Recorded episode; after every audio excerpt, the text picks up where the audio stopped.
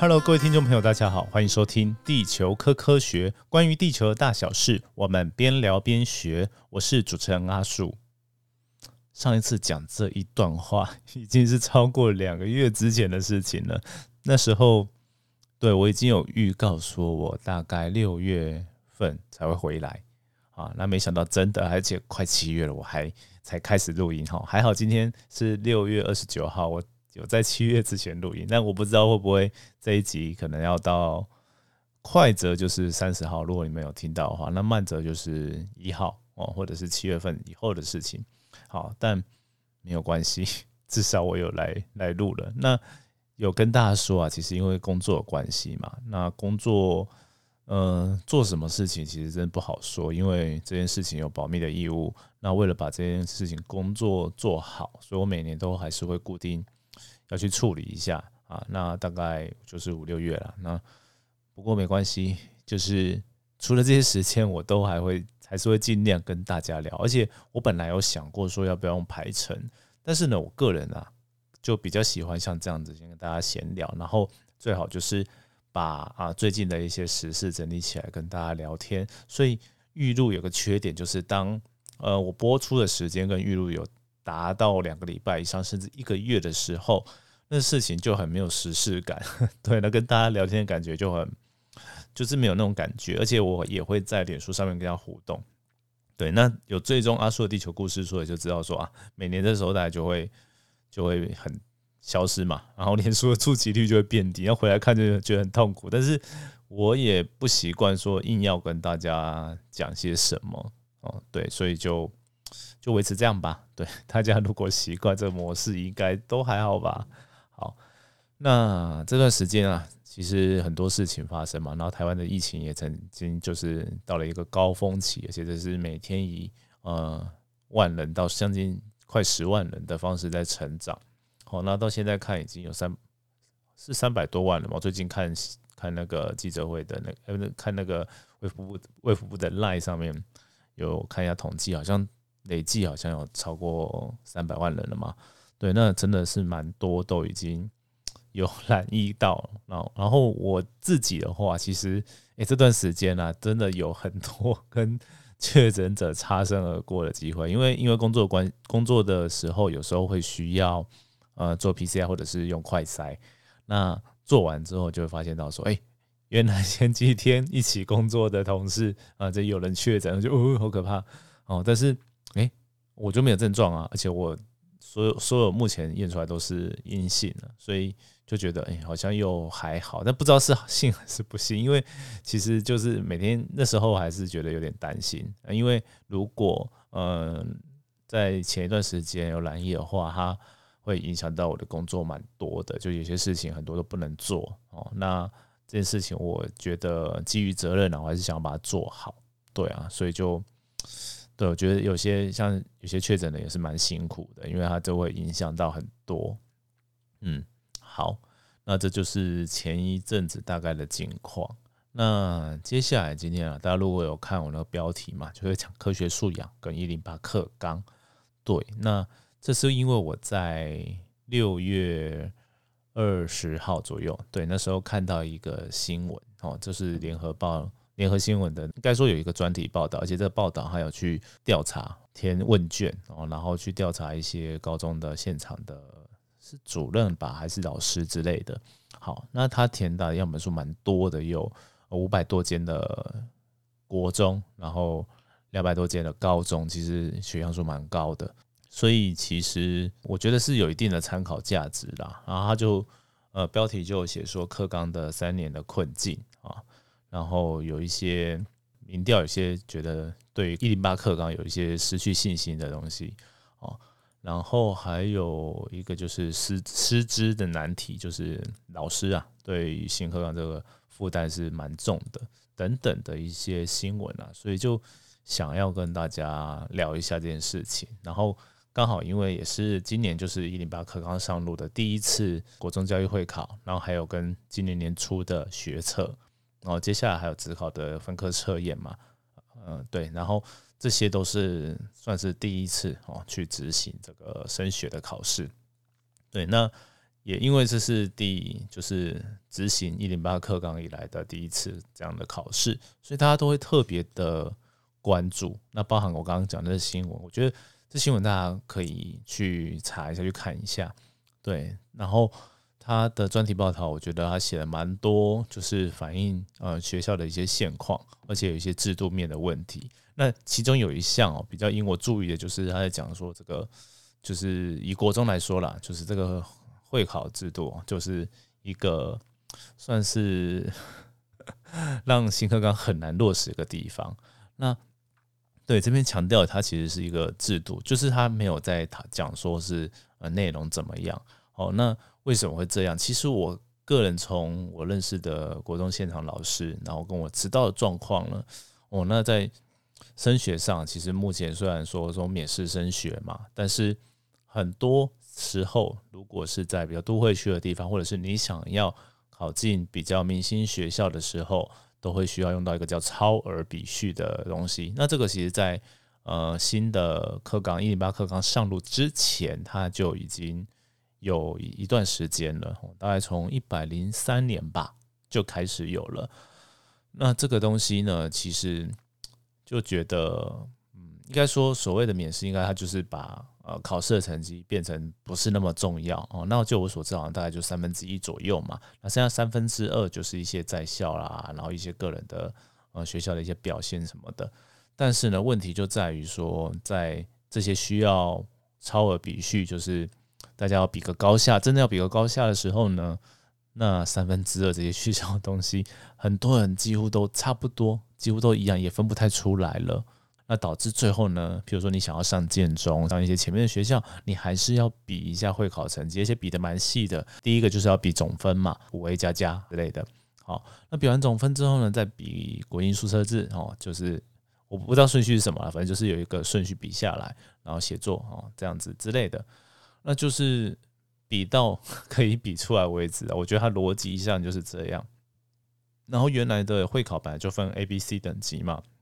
那我刚刚讲的加加就是有分加跟加加，就是在细切一个等级，就跟我们常常正度有分五强五弱五六强六弱这一样哦，就把它再细切个等级出来，或两个等级啊，应该是两个，对，多切两个出来之后，可能会比较有利于这些呃比序的部分。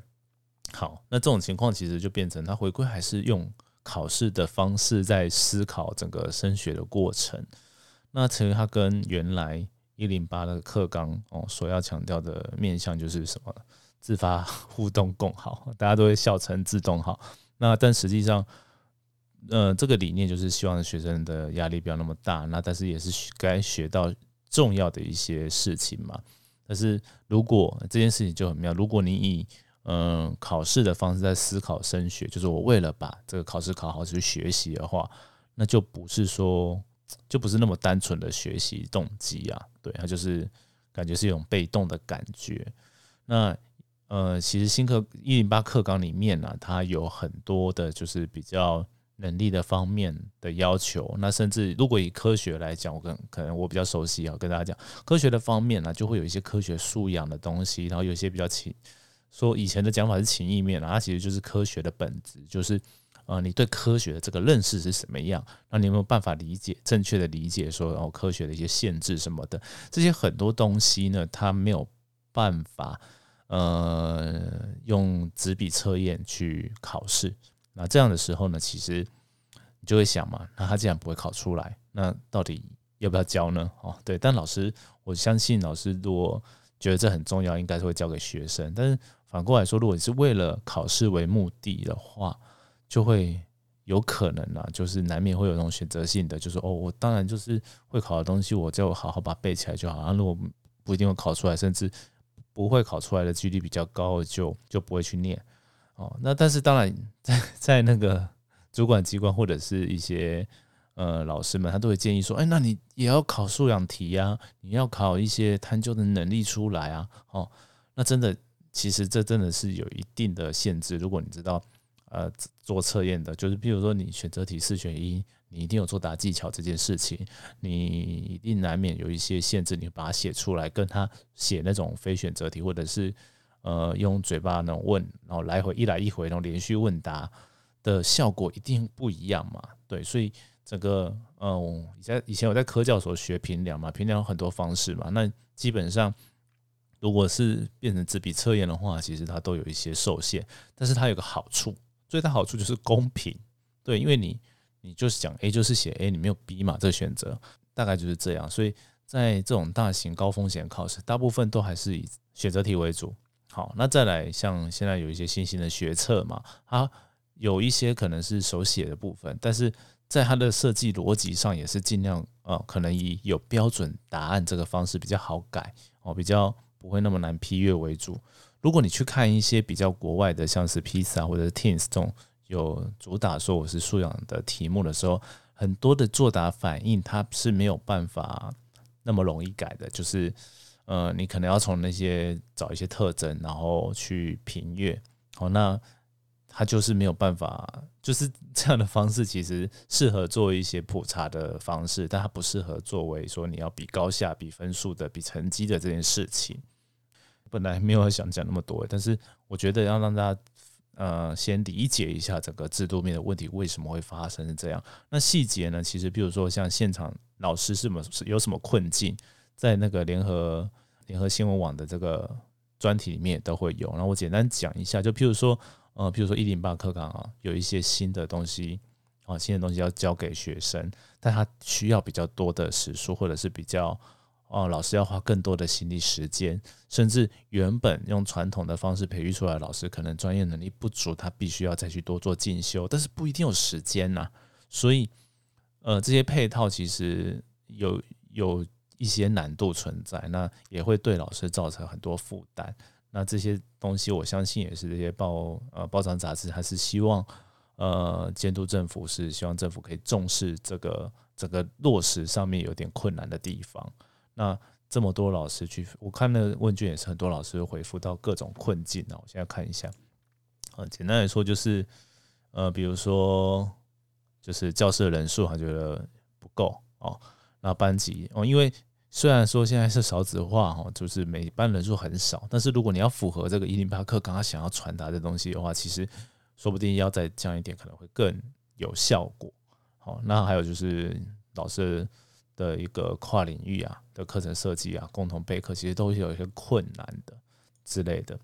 对，那甚至有一些现在有一些弹性课程啊，你要怎么样带领学生去做？啊，自主学习，然后去做研究，这个东西我觉得都会有一些难度啦。对，那这些就是我目前知道的状况。那当然，各位听众，如果你有是学校的老师，或者是呃家长哦，或小朋友之类的，呃，你觉得有一些嗯不一样的看法，你都可以跟我说。我觉得我可以帮你们转达给大家，因为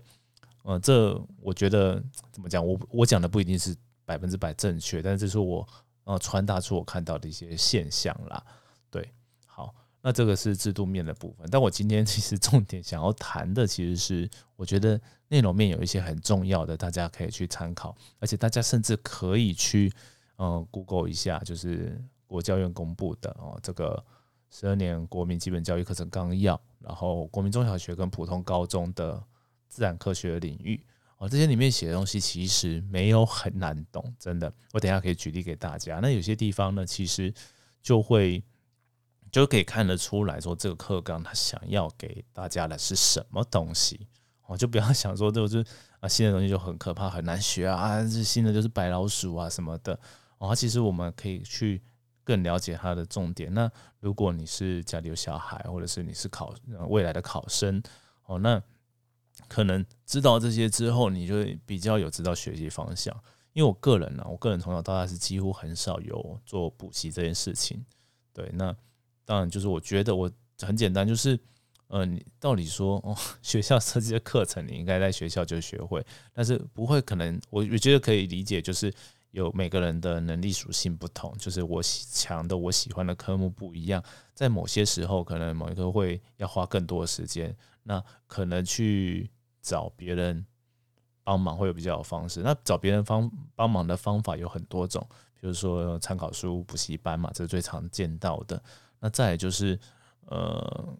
找找朋、同学、同才之间去问，哦之类的。对，那我我觉得我通常都觉得说，那是一个当你真的觉得你不够的时候才去，而不是我跟着大家去补习这样。我个人是不太喜欢呐，对。然后或者是说，我看到说哦，新科刚要考素养，那我就去把小孩子送去补素养。我觉得这东西其实还真的蛮难 靠补习出来啊。我是认真说的。对，如果等一下你听我讲这些内容的话，后你就会知道说，呃，其实他重视的是什么，然后大家会常误解的状况又是什么。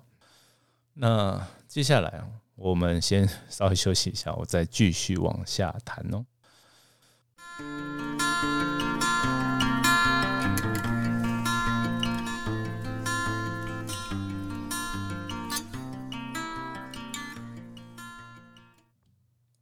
好了，我我让大家喘一口气，再继续讲。我刚刚前面有讲到有一点那个 情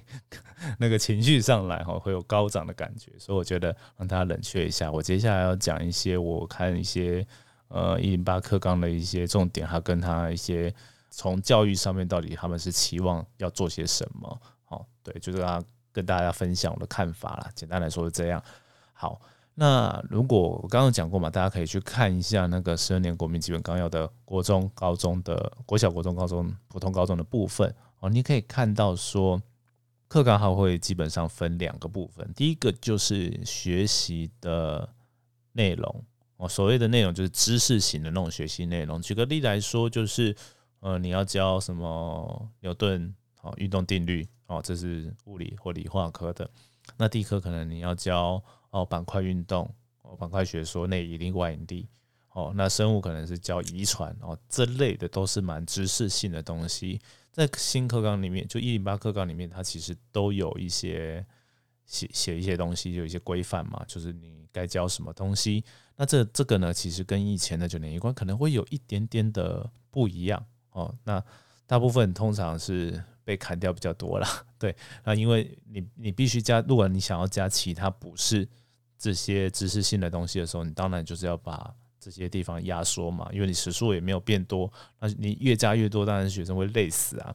对，所以呃，一零八课纲它是减了一些这这内容，或者是说调调动了，就是。呃，把国中往高中，然后高中可能又分必修、选修，那拉到选修就是可能有些困境，就是 刚刚讲到的，就是你老师如果缺乏学校的环境，如果缺乏那些选修，就可能不会开了，对，就是会变成这样子，比较可惜的。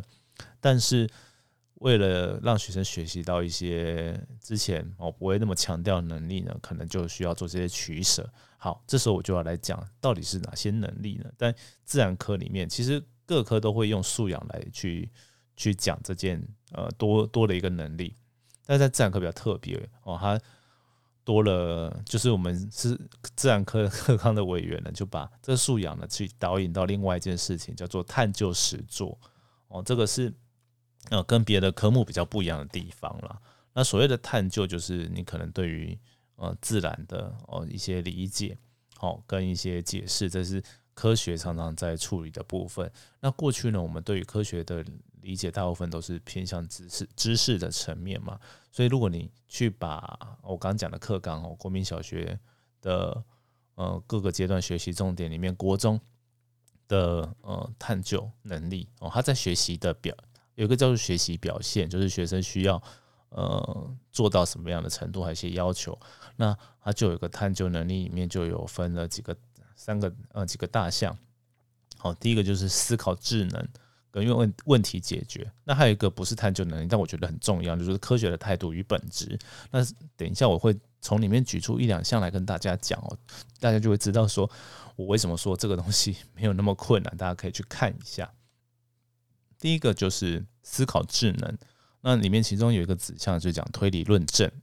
那推理论证它讲的是什么？就是你把所习得的知识正确。连接到所观察的自然现象及实验数据，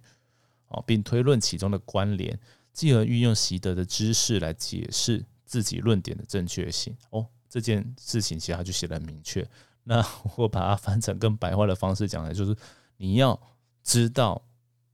自然的呃自然科学或者是科学哈，我们去做一些呃数据量测哦自然现象观察的时候。哦，那学校当然都会教一些知识型的呃论述嘛。哦，但是呢，这边的重点是说，我今天要提出一个主张，说啊是怎么样怎么样的时候，我必须要用相对应的证据来佐证，我才可以。比如说，台湾位于板块边界，那这个是什么？我们有哪些证据是台湾是管板块边界？哦，第一个就是地震很多，然后呢，进而如果那种地震很多，为什么就等于是板块边界？哦，那就可以我在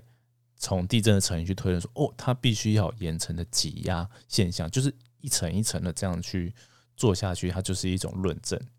每一个主张，每一个说法，它背后都有一个依据。那如果你可能用到一些专有名词，它可能就可以在这做呃细分来做分，它会最后会导向一个很基本的，比如说物理原理。这样子，好，那他是希望说学生可以有这个能力，就是你不是单单纯学到这些知识是怎么来，知识是怎样，而且还要知道知识是怎么来的，哦，才会有办法去做这些推理认论证。哦，当然还有一些啦，像批判思辨啊，或者是建立模型。那批判思辨也很有趣啦，就是说你必须要合理的怀疑这个科学数据，哦，这上面写的。然后也要能够哦，对人家提出的资讯报告，可能提出自己的看法。那这边有隐含的说，你的看法可能跟别人一样，也可能不一样。他虽然没有明写啦，但是他有这种这种情况嘛，所以他就是等于是一个批判思辨的过程。那这些这些都是国中的能力哦。好，那再来呢，其实还有另外一个就是问题解决的探究能力。哦，那比如说像计划执行，就是你能正确操作。好，那呃器材。仪器、科技设备跟资源进行客观性的观察，或者是数值量测，并详实记录。他写的这个内容，我觉得非常的有趣。因为如果你仔细看他用字啊，我觉得有些特别的地方。譬如说，客观性的直性观察，就是你描述的时候哦，你可能要要比较偏向客观哦。譬如说，你讲能够讲长度，你可以讲大约十公分哦，你有个单位嘛。所以你会有这个参考的东西，好，然后详实记录，就是你不可以做假数据啊，这其实就隐含着这些科学精神在里面，我就觉得蛮有趣的。好，那当然它很多啦，其实譬如说分析、分析归纳、制作图表，这些也都是他们强调的。然后还有讨论、传达，还有表达这件事情。对，那最后还有就是科学本质的态度。哦，那譬如说你要对科学有兴趣。那你要知道怎么用呃实作来验证自己的想法，然后甚至进而获得成就感。那这些这些就是比较 那个 情谊方面的东西，就没有办法用纸笔评量嘛。所以其实新课纲也有很多这样子的内容。好，那对谈到这里啊，就是他就应该会补上。他说：“那那到底我我要怎么学这些？那有些人说啊，考素养题，那到底又是怎么一回事呢？”那我先拿一些例子来举例哦，然后用那个国中会考来来举例哦。比如说今年像刚嗯考完正式的会考的时候啊，我就阿树这边就听到一些评论啊，比如说呢，就说哎，怎么都没有考地震或者是地球物理的题目啊？啊，地质题目也少少的，是怎么样呢？哦，然后其实啊，那里面。有一个题目非常的有趣，那可能是就是不被认为是地地科或地质的题目哦，就是有一个呢，呃，大概是正式会考的第十二题啊，哦，自然科的第十二题，它是一个发生山崩的时候，要想要了解发生山崩的时候不同因素对建筑物破坏的影响，所以它设计了一个实验，那实验呢用简单的一个斜面，然后用一个球形的石块，然后去滚下去打到房屋。然后看它的房屋破坏的状况，然后他就设计了不同的夹角，有二十度跟四十度的，然后也有斜面长度有比较长的，一百公分，也有五十公分的。那石块重量也可以去做一些操控变化。那他就是做了四种不同的组合排列组合啦。然后呢，他其实要考学生的是什么呢？是呃，什么叫做自变相、应变相哦？就跟那个一八课纲哦里面有强调的一个能力，就是他要知道怎么规划实验，怎么样知道说什么叫控制变音，什么叫应变变音，什么叫操纵变音哦，这些东西我们从课本上都学过，但很有趣的是，从阿叔这边知道，其实到了高中，如果你用一个很陌生的情境，从自然观察，然后叫学生要设计实验，就问他说：“这个这个东西变异是什么？”那其实学生是不太容易马上就能够抓到的，都需要一些做引导的方式才会得到。像阿树自己就参加过一些探究实作的工作坊，就给高中老师上上课的概念了。好，那高中那些通工作坊里面的老师就是会特别的强调这些地方。那所以把这东西放在国中会考考题，诶，它其实是平常自然科没错，它也没有例题，但它真的要算到哪一个学科？哦，是理化呢、地科呢，还是生物呢？好像很难选，很难很难去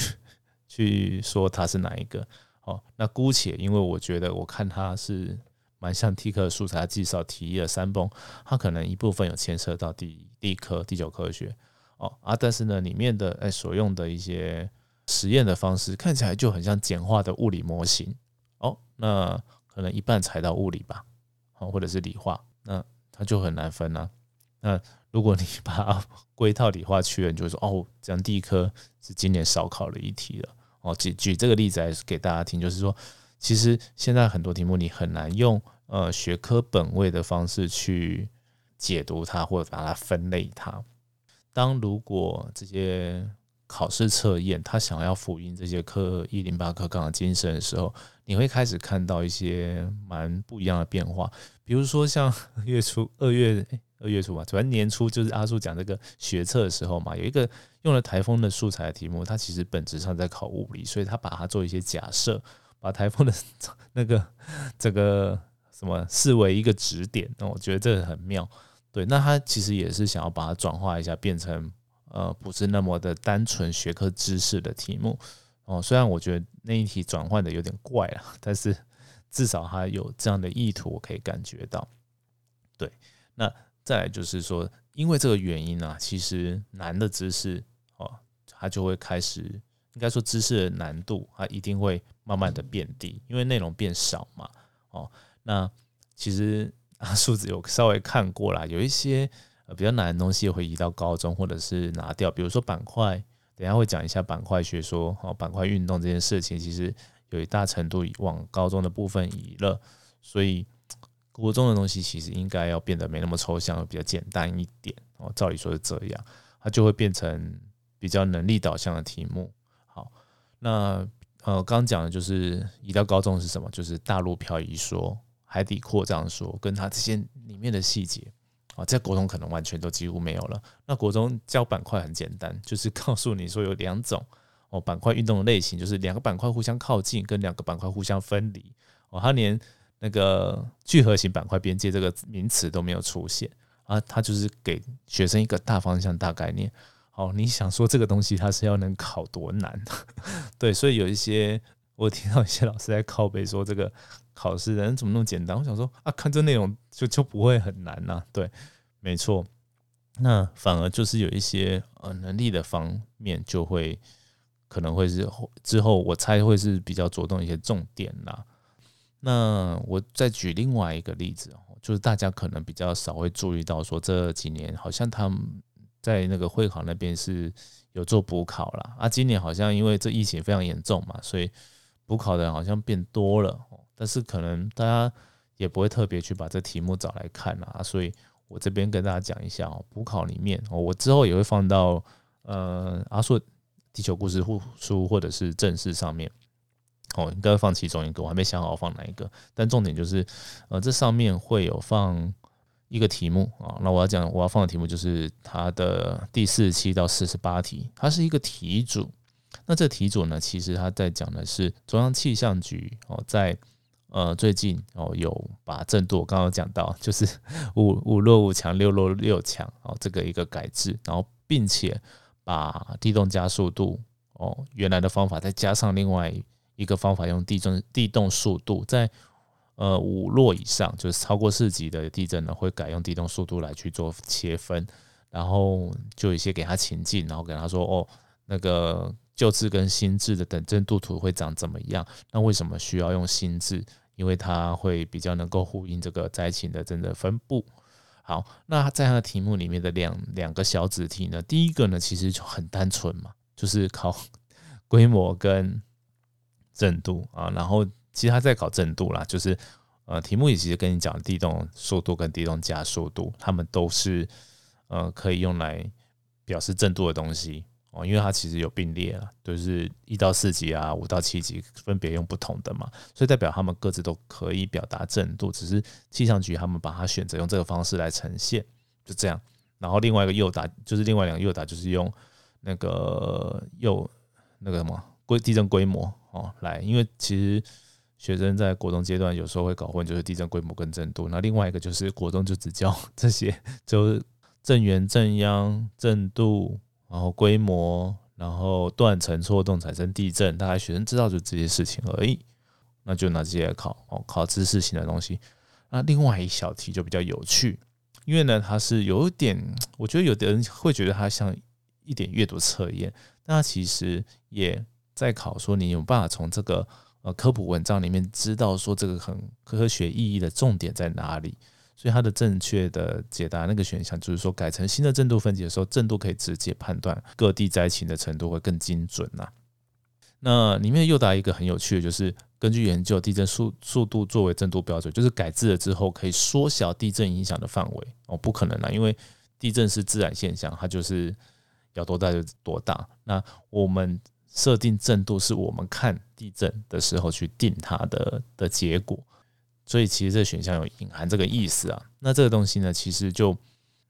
比较像在考深一层，就是说，哎，学生知不知道说，哦，它震度真正它的背后的实质意涵，然后或者是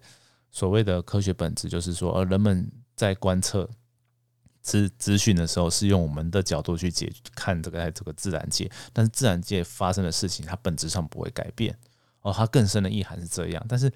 当然，这个题目我觉得它没有办法，呃，很明确的考到那么。呃，深层的意思，但是他有在做这样的尝试，我觉得是一个比较新新颖的一种尝试啦。对，那当然就是受到纸笔写测验的限制，大概只能这样。再考下去，你就只能给一个很不确定的答案。那当然就是大家就会去 argue 这个答案正确性嘛，因为差一分就差很多。你平常不会跟老师要小考分数，但是这种重大的考试，你当然就会想要要嘛。没错，所以呢，我觉得。嗯，简单来说就是，呃，我们可能要渐渐的把学科本位不能放在那么前面，而是，嗯，考量到学生到底从学校学的自然科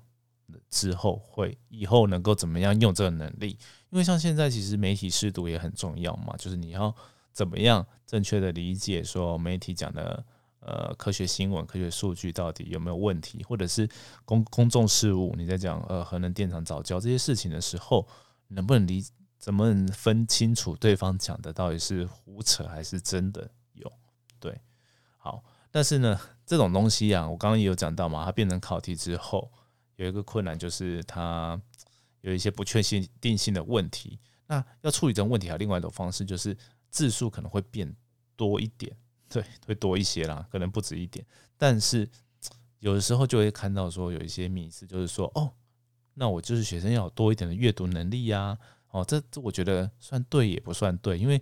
他不是为了，就是他跟说我拿一个科学人杂志或什么的文章去给你看这科普文，然后叫你写阅读测验的感觉还是不太一样，在做题目的这些不管是。哦，哪一种考试，它都是会特地的去设计过的状态，哦，它会设计要你阅读一定的量的文字，然后去找出这个证据，哦，所以当然更好的方式是像披萨一样嘛，它就是 让你可以有一些表达的能力，哦，可以自己回答的东西。对我要讲的就是说，不是代表这字多是一定就是素养题，哦，它本身有一些意涵，就是说你能够从里面提取资讯。哦，它的资讯量不会太杂，然后有可能是存在一些迷失的东西，你要去厘清这些概念都有。对，那种情况之下才会被称为是真的素养题。那当然有一个另外一个特征，就是它能够真的尽量融入生活上，会可以真实去遇到或真实有机会去遇到的问题，我才会，我觉得这样才会比较像是所谓大家在讲素养题的概念，而且比较能够符合。一零八课纲的精神。那最后再跟大家讲一下，我刚刚有讲到那种，譬如说披萨的测验嘛。那在过去以来啊，其实呃啊，因为阿叔有参，就是过去有关心过这件事情，然后也有参与过相关的工作，所以那有听过，然后也有看到一些结果哦，发现到说台湾的学台湾的学生很特别，就是我们在知识程度的表现其实是优于很多国家的，算前我觉得算不错的，答题状况算好，但是如果要表达，哎，这就就会有点困难。哦，表达是什么？就是我刚刚讲的一些推理论证，你要用对证据，哦，合适的证据去讲，然后你不要画蛇添足，或者是说，嗯，你在描述事情的时候用多一点的字，用正确的主词去描述事情，哦，不是说简单的讲一下关键字啊，就是什么什么，就是比如说怎样是正度，然后就说加速度是正度，哎，好像怪怪的。哦，应该是加速度，它可以代表是正度，就是你缺乏一些主词或缺乏一些中间的一些呃比较多去描述的智慧的时候，你的论证论述就不会那么完整，那这样就会出现瑕疵。那在这些呃测普那个披萨那种素养型的哦普测哦测试的时候，可能就不会过。对，那这就是我觉得可能。我们大家都会蛮缺乏的，不止小朋友，其实我觉得到大人也常常看到这种情况。对，好，那所以未来我在想，在看了这个姨妈课纲之后，我就觉得说，哎，是不是有朝向这个导向？我猜也是啦，因为哦，我知道里面就是有很多就是科呃科教专业的老师都参与这些课纲的制定。我想说，应该某程度就是为了要跟上这些世界的潮流，那也希望这个教育能够，呃，把这些面向再更着重一些，我才去做这样改改变。那我觉得出发点都是好了，但是到底结果我不知道，因为其实要落实这个政策啊，嗯，蛮多的面向嘛，就是我刚刚讲的就是内容哦，考试，那还有家长，还有学校，还有现场老师都有办法做到配套的时候。才会这个这个理想才有办法真的实现对，所以之后有之后应该有机会还会跟大家多聊一些啦。今天先跟大家先讲一下说，呃，我是我知道的现状现况哦，分享给大家。好，我觉得今天是嘴巴讲话有点打结，对，希望大家不要听得非常痛苦啊。好，今天的节目就到这边，我们就下次见喽，拜拜。